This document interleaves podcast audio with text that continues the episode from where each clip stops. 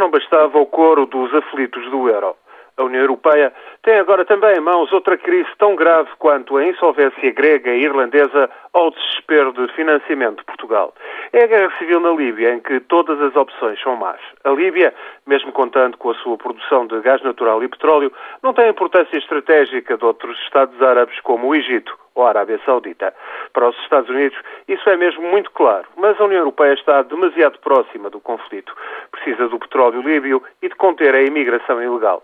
Só que as decisões quanto à Líbia têm de ter em conta os efeitos que possam provocar no Norte de África e no Médio Oriente. Por isso, a eventualidade de uma intervenção militar na guerra civil tem de ser muito bem pensada. A situação no terreno indica que Gaddafi tem condições para se aguentar militarmente. Sanções económicas e financeiras levarão tempo a reduzir a margem de manobra de Gaddafi e o seu isolamento internacional não irá impedir de prosseguir a guerra. A prazo, Gaddafi está por certo condenado, mas combaterá até ao fim porque não tem outra saída.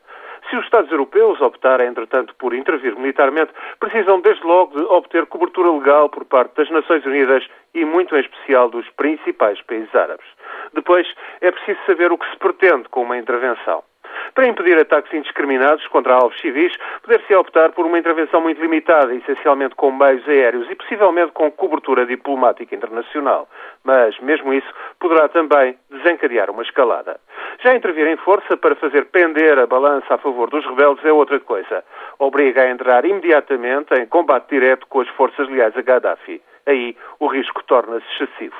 Serão precisos bombardeamentos, será preciso interditar os movimentos de tropas e milícias de Gaddafi por terra, mar e ar. A certa altura terão de entrar militares no terreno, pois uma guerra civil não acaba de um momento para o outro. Outro problema é que os opositores de Gaddafi são uma aliança pontual, sem objetivos políticos definidos, a não ser o derrubo do coronel. Portanto, trata-se de entrar numa guerra sem saber como sair dela e com que aliados se pode contar. Coisa má como já se viu no Afeganistão e no Iraque. Portanto, ante o risco de se atolar num conflito que só atiçará paixões e uma vaga de protestos que se irão virar contra ela, a União Europeia terá, pois, de esperar que os rebeldes líbios se aguentem.